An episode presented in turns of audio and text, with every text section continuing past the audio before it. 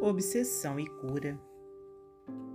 A reencarnação solicita nove meses de base no claustro materno, a fim de que venha a estabelecer domínio sobre o corpo, e se não se requer do espírito nada menos de sete anos sucessivos de esforço e de ensaio para que se lhe consolide a segurança na experiência física.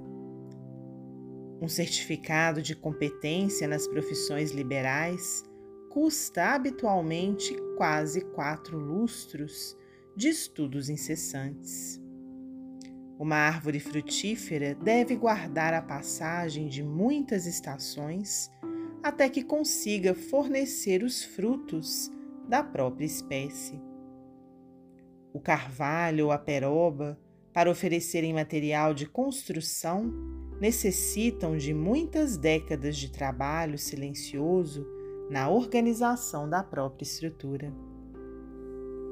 O carvão, para converter-se em diamante, requisita séculos de apoio no laboratório da natureza. Em qualquer progresso ou desenvolvimento de aquisições do mundo, nada se obtém sem paciência, amor, educação e serviço.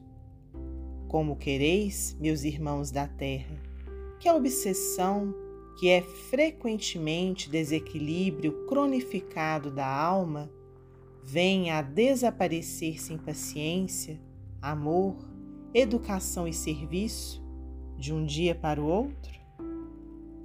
Albino Teixeira, psicografia de Francisco Cândido Xavier, do livro Paz e Renovação.